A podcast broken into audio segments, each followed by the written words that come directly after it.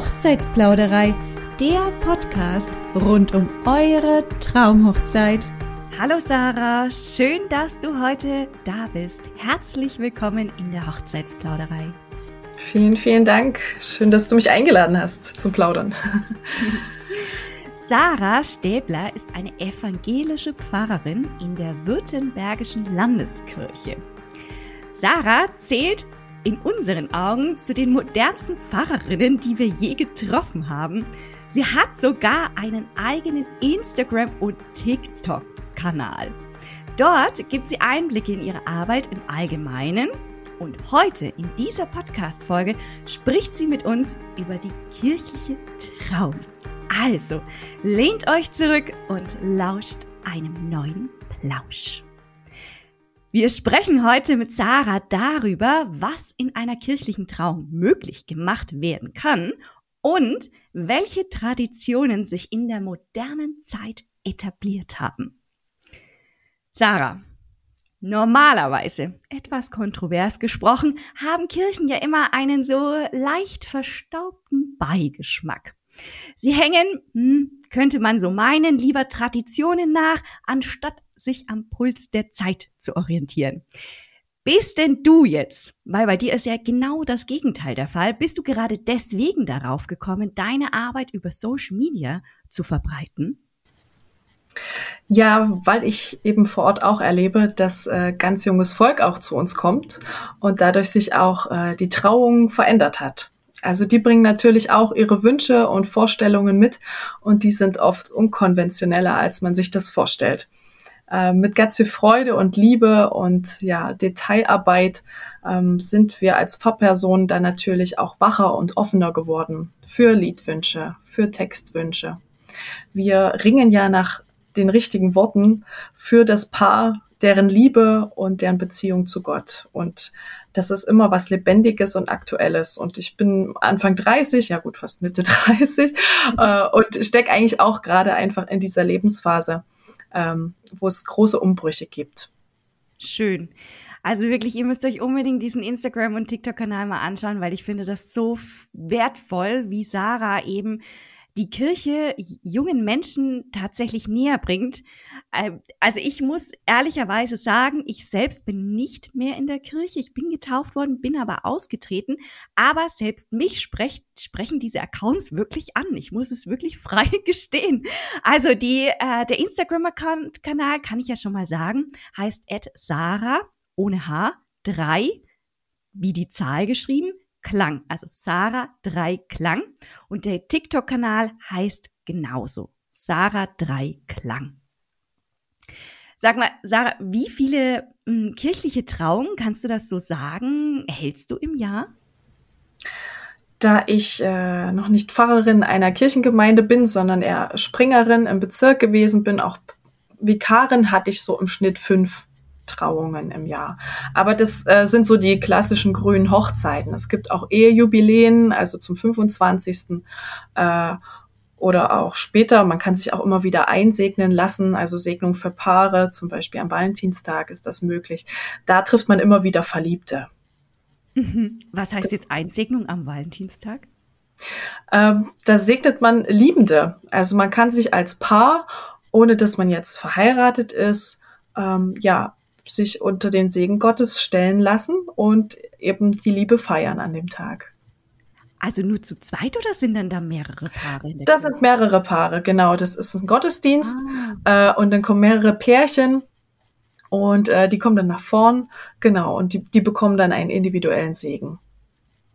Aha, okay, das habe ich noch nie gehört. Schön, schön, dass es sowas gibt. genau, da muss man immer gucken, äh, von Gemeinde zu Gemeinde, je nach Bedarf, ne, gibt es da eben auch unterschiedliche Angebote und wie das angenommen wird. Äh, aber das hat sich jetzt so in den letzten Jahren äh, gut entwickelt. Ja. Okay. Und quasi auch zu ähm, Hochzeitsjubiläen kann man quasi sich den Segen erneut holen. Das ist ja wie in einer freien Trauung sozusagen, dass man das Eheversprechen erneuern kann zu einem Jubiläum seiner Wahl beispielsweise. Und so kann man das auch in der Kirche handhaben. Richtig, genau. Da bekommt man wie bei der grünen Hochzeit äh, einen eigenen Gottesdienst, äh, mhm. kann dann wirklich nochmal Freunde, Verwandte einladen. Ähm, das wird meistens manchmal genauso groß oder wenn nicht sogar größer gefeiert. Ja. Schön. Grüne Hochzeit, kannst du dazu noch was sagen? Ja, grüne Hochzeit ist der Tag, an dem die Trauung stattfindet. Ähm, man fängt so gesagt grün, voller Hoffnung, voller Freude, voller Lebendigkeit an. Und dann hat ja jedes Ehejahr, jedes Ehejubiläum so sein eigenes anderes Element. Das stimmt. Was wir gerade rausgefunden haben, übrigens, nach einem Dreivierteljahr sagt man zu dem Hochzeitsjubiläum Bierhochzeit. Und zum ersten Hochzeitstag sagt man Baumwoll- oder Papierhochzeit. Und der grüne Hochzeitstag ist sozusagen der Tag, wo man sich vermählt. Im Standesamt, in der Kirche oder in einer freien Trauung. Aber dieser Tag, im Grunde genommen, das Standesamt, ist die grüne Hochzeit. Genau, da wird auch gern Grünzeug gestreut. Also das ist äh, in vielen Orten noch Tradition, dass man eben Buchs äh, schneidet und auch ähm, den streut, den Weg zur Kirche hin und auch viele Girlanden eben äh, durch Buchs oder Tanne, äh, durch Nadelgewächse ähm, ja als Türrahmen der Kirche gelten. Ah, das stimmt. Da erinnere ich mich an meine Kindheit, dass es wohl war, dass da grüne Girlanden rumgemacht wurden. Ach, interessant. Gut, mhm. also das ist in Kombination mit der grünen Hochzeit sozusagen äh, steht genau. das. Und warum Nadelbäume? Weißt du das auch? Die, ich denke, die halten einfach länger. das steht bestimmt als Symbolik dahinter, dass die Hochzeit lange halten soll. Richtig, auch, auch ohne Wasser. Genau, auch ohne Wasser, ohne Bier. Äh, genau, dass es immer grün, einfach immer grün bleibt, ja. Immer grün, ja, immer schön, immer grün. Ja, sag mal, Sarah, wie frei kann eine kirchliche Trauung denn gestaltet werden? Bei welchen Punkten kann sozusagen das Brautpaar mitsprechen oder hat die Möglichkeit, äh, sich frei zu entfalten? Mhm. Ähm, je nach Pfarrperson ist erstmal freigestellt, wo du es machen willst. Also ähm, willst du es klassisch in der Kirche machen oder willst du es äh, unter freiem Himmel? Ähm, da ist schon mal auf jeden Fall die Frage, dann natürlich aber auch, ob die Stadt das so gesagt genehmigt. Wenn wir es außerhalb der Kirche machen, wenn wir es in der Kirche machen, ist es natürlich am einfachsten, äh, wenn ihr in der Kirche heiratet, wo ihr herkommt. Das ist der wenigste formale Aufwand. Aber es ist auch möglich, in anderen Kirchen zu heiraten, äh, vorausgesetzt ein Partner, eine Partnerin ist Mitglied der evangelischen Kirche. Und da ist es aber oft so, wenn man da eben eine Kirche wählt, dass ähm, die oft eine Gebühr nimmt, wenn man nicht selber aus der Kirchengemeinde stammt. Frei in der Gestaltung ist man auch auf jeden Fall, ähm, wenn es um die Musik geht. Ähm, ich als Pfarrerin möchte natürlich gerne auch wissen, was das für Lieder sind, äh, welche Inhalte da zugrunde liegen. Aber ähm, ich finde, Musik transportiert einfach so viel Gefühl und Wärme und äh, ist auch Predigt für die Liebenden, äh, dass die sich da auch auf jeden Fall mit einklinken dürfen und sollen, ja. Mhm. Auch ob sie die Musiker vor Ort nehmen oder selber MusikerInnen mitbringen, ähm, dann auch wenn sie Trauzeuginnen, Trauzeugen haben, ob die sich auch beteiligen wollen an einer Lesung. Die Lesung arbeite ich dann mit denen gemeinsam aus, äh, welche Schriftlesungen sie übernehmen, ob sie persönliche Gebete sprechen wollen für das Paar. Das finde ich immer sehr schön, wenn aus der Hochzeitsgesellschaft ähm, ganz persönliche Gebete auch für das Paar gesprochen werden. Mhm. Heißen jetzt Gebete tatsächlich, dass sie also in Gebet äh, verbinde ich es immer mit, ja, mit etwas Göttlichem sozusagen. Mhm. Ja. Aber gibt es auch Gebete im Sinne von, dass ich Wünsche dem Brautpaar äußern kann, ohne dass es jetzt über, unter dem Gott, göttlichen Segen steht? Der Adressat der Gebete ist Gott, wie auch immer ich ihn anspreche, als mhm. äh, die ewige, barmherzige oder Gott, ich bitte dich oder ich wünsche mir für das Paar, ähm, dass sie ja, einen tollen gemeinsamen Lebensweg haben, dass sie sich tragen in guten wie in schweren Zeiten. Ähm, ja, und dass du sie begleitest. Natürlich kann man das auch ähm, noch individueller dann formulieren und mhm. ähm, auch danken und sagen, hey, ähm, im Rückblick zu gucken, was hat das Paar auch alles schon gemeinsam gestemmt äh, und äh, wie sie zueinander gefunden haben und natürlich auch die guten Wünsche, was äh, die auch schon sich in Zukunft überlegt haben. Mhm. Okay, okay. Genau. Es gibt auch die Möglichkeit, ähm, wir haben ja so 150 Psalmen zur Auswahl, ähm, das sind auch Gebete, die damals gesungen worden sind, dass wenn man keine Vorformulierungen äh, schafft oder so, oder sagt, da, da traue ich mich nicht, dann gucke ich so auf das biblische, ähm, auf die biblischen Texte zurück, die auch schon eigentlich sehr gut oft so ein Lebensgefühl einfach fassen. Ähm, wir stellen uns in die Tradition der Texte, äh, als die Momente, die tragen und Halt geben sollen, aber wir sind auch genauso frei, äh, mit genauso viel Prozenten im Gottesdienst, muss ich so sagen, ähm, das ins Hier und Jetzt zu übersetzen und das Gefühl zum Ausdruck zu bringen, was dem Brautpaar gewünscht wird. Okay, also gut, man kann auf jeden Fall durchaus in verschiedenen Punkten mitsprechen, sagst du. Bei den Liedern ist es denn so, also für mich in meinem Kopf, äh, stelle ich mir immer vor, dass dann halt die gesamte Hochzeitsgesellschaft singen muss, in Anführungsstrichen, also mitsingen muss, wie bei einem normalen Gottesdienst. Ist das denn der Fall oder kann auch wirklich nur der Sänger oder die Sängerin, der Musiker eben ein Lied spielen und man lauscht dem Musikstück? Definitiv, ja, genau. Ich frage dann auch äh, das Pärchen, wie schätzt ihr eure Gäste ein? Haben die Lust zu singen oder ist es eher eine Truppe, die sagt, äh, wir würden gern jemanden hören? Dann äh, können die sich auch zurücklehnen und äh, ja, dem Solostück lauschen. Ähm, das ist wirklich sehr frei. Das Paar mhm. kann die Trauversprechen individuell gestalten, also sie können entweder selber ein Trauversprechen schreiben und sich gegenseitig zusprechen. Äh, aber es gibt ja auch in der Agenda, so nennt man so gesagt, ähm, ja, das Gerüst, so die Leitlinien, die Standardtexte, die man so hat, ähm, können Sie sich aus sechs unterschiedlichen Varianten ähm, ja eine raussuchen und sich gegenseitig zusprechen oder ich spreche vor und sie sprechen nach oder ich spreche einen Text und sie sagen ja mit Gottes Hilfe. also, ähm, das ist auch nochmal ein riesen Entscheidungsakt, ähm, was sich das Pärchen dann ganz individuell verspricht. Wie lange? Also ich gehe jetzt mal davon aus, das heißt, du hast ein Vorgespräch mit dem Paar. Wie lange dauert das denn? Weil es sind ja doch dann einige Punkte, die du besprechen musst. Ja, definitiv. Ich treffe mich gern zweimal, jeweils eine Stunde ungefähr, ähm, weil beim, am, beim ersten Treffen sind eher so die Formalia dran, ne? so die reine Anmeldung. Das ist so ein bisschen wie beim Standesamt, auch Name, äh, wo kommt man her, welchen Bibelvers hatte man vielleicht bei der Taufe und in, eben wenn nicht, wenn man konfessionslos sein sollte oder einer anderen Religion angehört, dass einfach die Daten aufgenommen werden, dass die geprüft werden. Ähm, dann wird noch äh, aufgenommen, wie die Eltern heißen, ob die auch äh, der Kirche zugehörig sind. Und dann brauche ich natürlich eine Unterschrift, dass sie das wirklich wollen, dass ich die traue.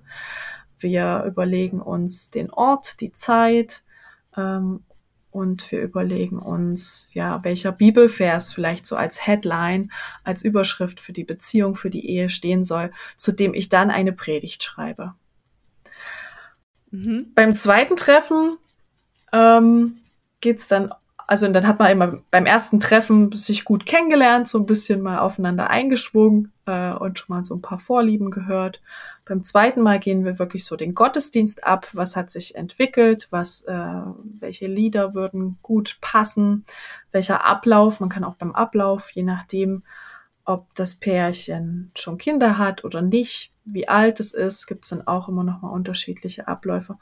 Und dann lerne ich die natürlich immer besser kennen, deren Beziehungsgeschichte, ähm, das, was sie mir gerne anvertrauen, was ich sagen darf und was ich nicht sagen darf. Ich habe natürlich Schweigepflicht. Ähm, Gerade in solchen Gesprächen kommen oft auch ähm, ja Themen, die vielleicht wichtig sind für mich als Hintergrunderfahrung, dass ich dann nicht in ein Fettnäpfchen trete. Ähm, ich erfahre auch oft, wenn ich, wenn dann vielleicht jemand fehlt, ja, dass wir den auch noch mit im Gottesdienst bedenken und ähm, aber auch das ja, wenn die Beziehung einfach schon viele Höhen und Tiefen hatte, ähm, dass man das auch nicht zu verkitscht. Ne? Also dass ich einfach diese, diese Beziehung ernst nehme und äh, versuche so gut wie möglich in Worte zu fassen. Schön. Also tatsächlich hört sich das sehr, sehr, sehr, sehr schön an, dass du dich da wirklich extrem mit dem Paar beschäftigst und da auf sehr viele Möglichkeiten und Wünsche eingehst. Jetzt hast du noch mal den Ort der Trauung gesagt und eingangs auch schon mal, dass eine kirchliche Trauung auch unter freiem Himmel stattfinden kann. Wie ist denn das möglich? Weil aus meinem Kenntnisstand ist es so, dass nur eine freie Trauung unter freiem Himmel oder an einem Ort seiner Wahl stattfinden kann. Eine standesamtliche Trauung, so wurde mir zugetragen von einem Bürgermeister, der standesamtlich Trauungen hält, dass äh, das Standesamt im Rathaus oder in diesem Gebäude eben einen Raum hat und dort äh, standesamtliche Trauungen durchführen kann oder an einer Außenstelle. Die muss aber betitelt sein und auch genehmigt sein. Jetzt sagst du das erste Mal, dass eine kirchliche Trauung außerhalb des Gotteshauses stattfinden darf. Heißt es dann auf dem geweihten Friedhof oder darf ich mir da etwas aussuchen? Du darfst dir das aussuchen. Das muss natürlich mit der Stadt genehmigt sein, dass wir uns dann dort versammeln. Eine Trauung im Freien ist für mich genauso legitim, wenn wir da einen Tisch haben und ein Kreuz äh, und da auch in Gedanken und Worten und Werken vor Gott kommen. Denn äh, der ist nicht einfach nur in die Kirche, in diesen Raum eingesperrt, sondern wir glauben da an einen Schöpfergott, der ähm, ja sich da genauso freut, uns auf Wald- und Wiesenwegen zu begegnen in der Meditation und im Gebet. Deshalb sind da die Kirchen, haben sich da sehr geöffnet, auch während Corona. Ähm, es gab so viele Gottesdienste im Grünen und es tat so viel gut und es wird auch weitergeführt, so dass es da keine Grenzen mehr gibt. Ist das denn in der evangelischen Kirche so oder auch in der katholischen Kirche? Kann man, ist es differenziert zu betrachten oder ist es gleich? Ja, da sage ich immer wieder, das kommt stark auch auf die Amtsperson an und mhm. ihr theologisches Verständnis. Ähm, wenn die natürlich sagt, im Katholischen ist die Ehe nochmal heiliger. Ja, die Ehe ist im Katholischen ein Sakrament und im Evangelischen nicht. Das heißt, wenn da auch die Pfarrperson sagt, nein, das geht wirklich nur in, in diesem geschützten Raum, in diesem Rahmen, dann findet es so statt, wie die, ähm, die das festlegen. Aber ja, im Evangelischen sind wir da doch sehr viel freier. Mhm. Okay, also es gibt schon Unterschiede in den beiden Religionen. Okay. Genau, Konfession. Genau, Konfession. Entschuldigung. Genau, ja, stimmt, kein Problem. Ja. Also die also Begrifflichkeiten, die sind schon immer manchmal, wenn man sich nicht jeden Tag damit beschäftigt, durchaus gar nicht mal so einfach. Ja. mhm. Welche Religionen dürfen, in dem Fall sind es jetzt wieder Religionen, welche Religionen dürfen denn in der evangelischen und der katholischen Trauung vermählt werden? Die abrahamitischen Religionen und äh, die abrahamitischen Religionen, also das sind äh, äh, der Islam und das Judentum gehören noch dazu. Mhm. Also ähm, alle, die so gesagt von Abraham abstammen, die Religionen, also Muslime, Christinnen, Christen und Juden. Dürfen in beiden Kirchen vermählt werden miteinander? Es ist dann natürlich vom Ablauf und, und auch von dem Versprechen her ein komplett anderes. Ja. Ähm, die Person, die evangelisch getauft ist oder die getauft ist, wenn du einmal getauft bist, bist du getauft, ob du dann irgendwann evangelisch, katholisch, orthodox wirst. Das sind halt die drei Konfessionen der Christen.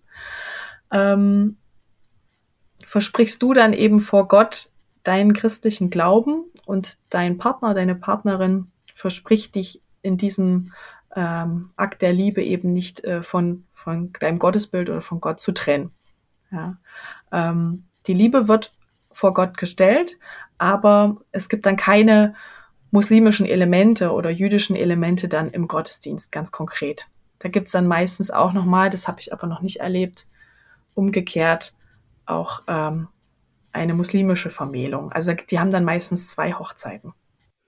Ah ja, okay, also zwei Religionen, oftmals zwei Hochzeiten, weil gut, jede Tradition, jede ja, jeder Vorgang in der, in der Trauung ist ja ein anderer wiederum und jeder, jedes Ritual ist ja auch ein anderes. Okay. Genau. Werden denn da spezielle Dokumente dann benötigt oder ist es so, dass ich jetzt zu dir kommen kann und sage, ja, also ich bin ähm, evangelisch und mein Mann ist hm, einer anderen Religion zugehörig, heißt das ich brauche spezielle Dokumente oder äh, ist das dann mit dem Erstgespräch, was du vorhin eingangs gesagt hast, abgegolten oder erledigt oder ja, dokumentiert?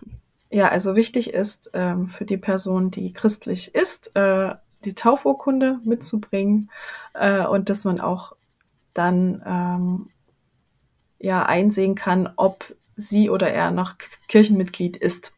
Also das ist Voraussetzung, genau. Und die Formalia prüfe ich als erstes ab. Bei den Muslimen kann man das nicht prüfen, weil die, kein, die sind ja nicht ähm, äh, öffentlich so einheitlich organisiert wie Christinnen und Christen. Die gehören ja nicht zur Körperschaft des öffentlichen, öffentlichen Rechts und die sind auch viel pluraler aufgestellt in ihren Verbänden. Aber wenn man eben eine evangelisch, also eine kirchliche Trauung jetzt bei mir sucht, dann muss man auf jeden Fall nachweisen, dass man getauft wurde äh, und Mitglied der evangelischen Kirche in Deutschland ist. Okay. ja, das sind auch ganz schöne Bürokraten. Also.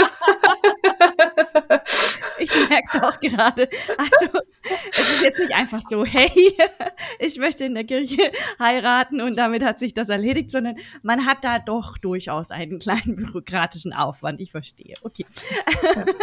Ja, ähm, ja Sarah, du, was, äh, worüber wir unbedingt aussprechen müssen, sind über Traditionen im Hinblick auf die kirchliche Traum. Haben die sich denn der heutigen Zeit angepasst? Also irgendwie hast du schon mal so durchklingen lassen, ja, das könnte möglich sein, aber gibt es spezielle Traditionen, die sich der Zeit angepasst haben und spezielle, die nach wie vor genauso gehandhabt werden? Ja, also ich merke so, ich bin so die Walt Disney-Generation, würde ich fast sagen. ähm, da wollen viele gerne ähm, ja diesen Prinzessin-Moment einfach haben, ja, und sich da ähm, gesehen und geliebt fühlen und gerne eben auch ähm, durch die amerikanische Tradition weiterhin zu sagen, ähm, dass der Vater oder dass eben ein nahes Familienmitglied, das eben aber nicht der künftige Mann oder eben der Mann ist oder die Frau, ähm, dann so gesagt in die Kirche geführt wird. Und dieser erste mhm. Wow, Wow-Moment ähm, in der Regel dann von der Braut mit dem Vater geteilt wird. Ähm, das sehe ich ganz stark. Das wird äh, von vielen KollegInnen von mir kritisiert, die dann sagen, das kommt ja noch von der damaligen Brautübergabe, von dem Ritual, das so gesagt ähm, das Eigentum des Vaters, eben die Tochter, übergeht in die des künftigen Mannes. Ich habe es selber auch gemacht. Also mein Vater hat mich auch reingeführt vor sieben Jahren. Und ich muss sagen, das war für uns einfach wichtig in der Beziehung. Also ich glaube, meinem Vater war es wichtiger als mir, irgendwie nochmal diesen Moment mit mir zu haben. Also seine äh, einzige Tochter, die da jetzt heiraten wird und dann eine Familie gründen wird. Und das ist so ein emotionaler Moment, da habe ich überhaupt nicht an Besitzübergabe oder irgendwelchen materiellen Krusch gedacht, weil äh, man hat ja die Hochzeit zum Teil eben wirklich Großteil selber gestemmt und das, äh, man ist oft zum Teil eben gar nicht mehr von den Gehältern oder den Geldern eben der Eltern abhängig. Ähm, ja. Oder dass es eben genau dann jetzt so, solche Gegentrends gibt, die dann sagen, okay, das ist mir zu amerikanisch, ich gehe auf jeden Fall mit meinem Mann, mit meiner Frau hinein. Oder ich will eben nicht mehr diese Walt Disney Kleider, ich mag es ganz schlicht. Ähm, ich will auch keine große Feier, sondern ich will es eher gediegen. Ich möchte die Öffentlichkeit gar nicht mehr so einbeziehen, weil man muss schon sagen, die kirchliche Trauung ist einfach ein großer öffentlicher Akt. Du ähm, stehst im Gemeindebrief, du stehst in den Aushängen, wenn du das willst, laut Datenschutz, das muss ich natürlich auch abfragen, ah, ähm, okay. mhm. im Fokus der Gemeinde und du sagst öffentlich zu deinem, zu deinem Lieblingsmensch Ja.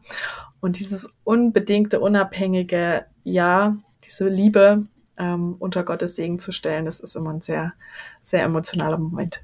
Das ist wohl wahr. Und je kleiner die Kirchengemeinde, würde ich jetzt mal sagen, ist, also auf dem Land ist es nach wie vor so, dass dann durchaus auch einfach mal die ähm, Mitbürger kommen und das Brautpaar nach der Kirche, nach der kirchlichen Trauung quasi mit äh, Jubel in Empfang nehmen und vielleicht ja. Bonbons geschmissen werden oder irgendwie Spaliersteher dastehen oder die Vereine und so weiter und so fort, dann kann das richtig, richtig groß werden.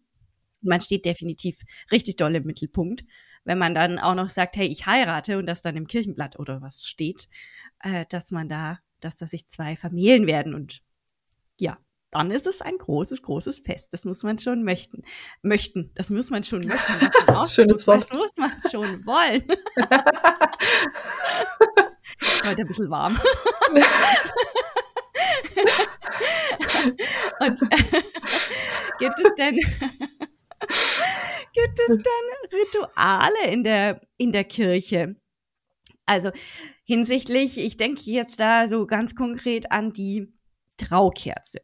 Ist das etwas beispielsweise, was man unbedingt machen muss, was äh, du empfiehlst oder ähm, ist es etwas, was man gar nicht braucht oder kann man es auch durch ein anderes Ritual ersetzen?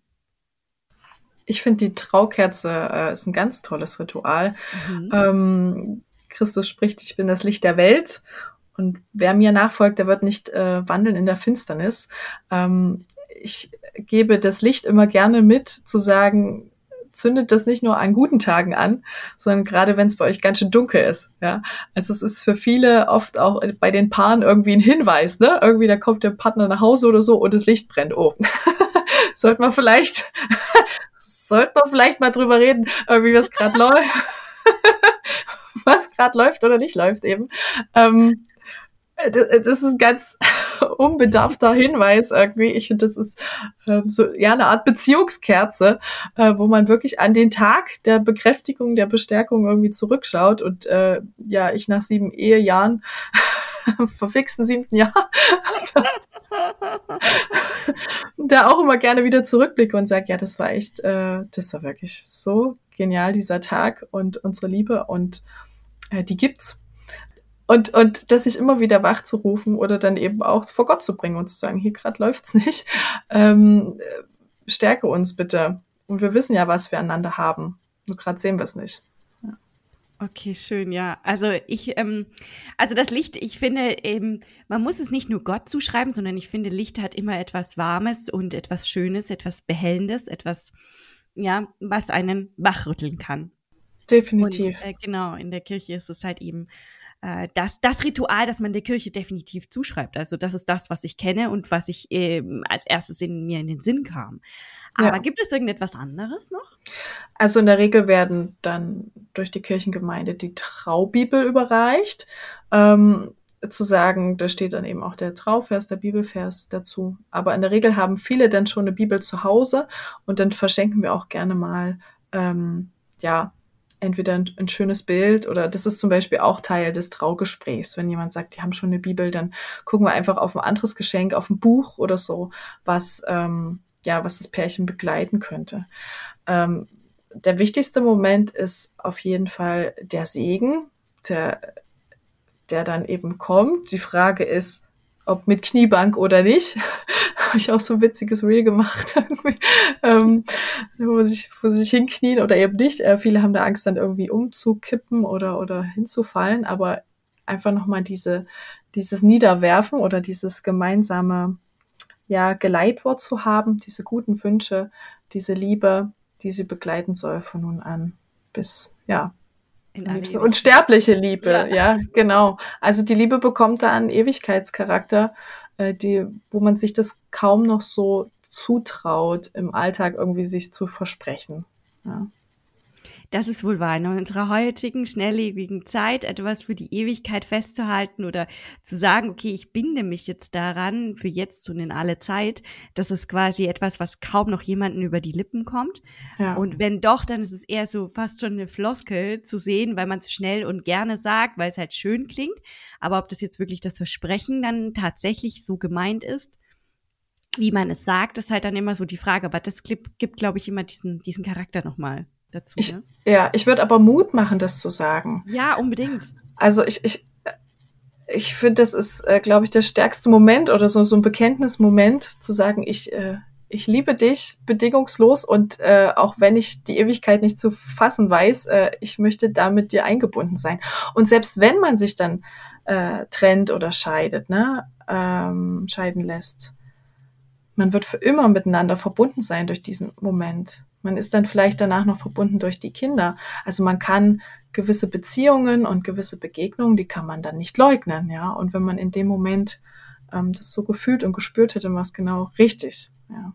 Mhm. Die Frage ist immer, ich denke immer, warum findet man dann nicht nochmal zurück zueinander? Wie du das jetzt schon mal gesagt hast mit der Kerze, ja, dass man sich eben darauf besinnt, dieser Moment war so schön, ich habe etwas an dir und etwas ganz tief in meinem Inneren sagt mir, dass du jemand bist, den ich in, bei mir haben möchte. Und dieses Gefühl wieder zu entfachen, hilft vielleicht die Kerze, aber es hilft auch vielleicht eine Meditation, wo du schon gesagt hast, einfach sich wieder zu besinnen darauf, auf des, diesen Kernmoment. Das war nicht dieses Gefühl, ich kann mir immer nicht vorstellen, dass das wirklich geht, komplett, sondern dass es irgendwo tief in einem schlummert, aber man muss es wieder entfachen. Ja, und man muss sich, ich denke, das ist, ist das Urchristliche, sich auch vergeben können. Also man ist ja an so einem Punkt, weil man vielleicht Verletzungen erfahren hat oder weil man eben die Person nicht wiedererkennt. Ähm, wir entwickeln uns ja alle über die Jahre wie du es gesagt hast, es ist wahnsinnig schnelllebig. Wir haben unterschiedliche Optionen an Arbeitsplätzen, an, an Entwicklungsmöglichkeiten und in der Rückschau kann man schon dann sagen, oh, das ist aber nicht die Person, die ich mal geheiratet habe. Äh, wie bin ich denn da drauf, wie bin ich da drauf gekommen? Aber vielleicht, weil man sich selber auch so verändert hat. Ja, ja, ja. ja. Ähm, und dann aber immer wieder neu zu gucken und deswegen heißt es ja auch Beziehungsarbeit, zu schauen, wir fußen eigentlich auf diesen Tag und wir haben uns im Kern der Sache doch geliebt und bleiben doch im Kern der Sache doch wir.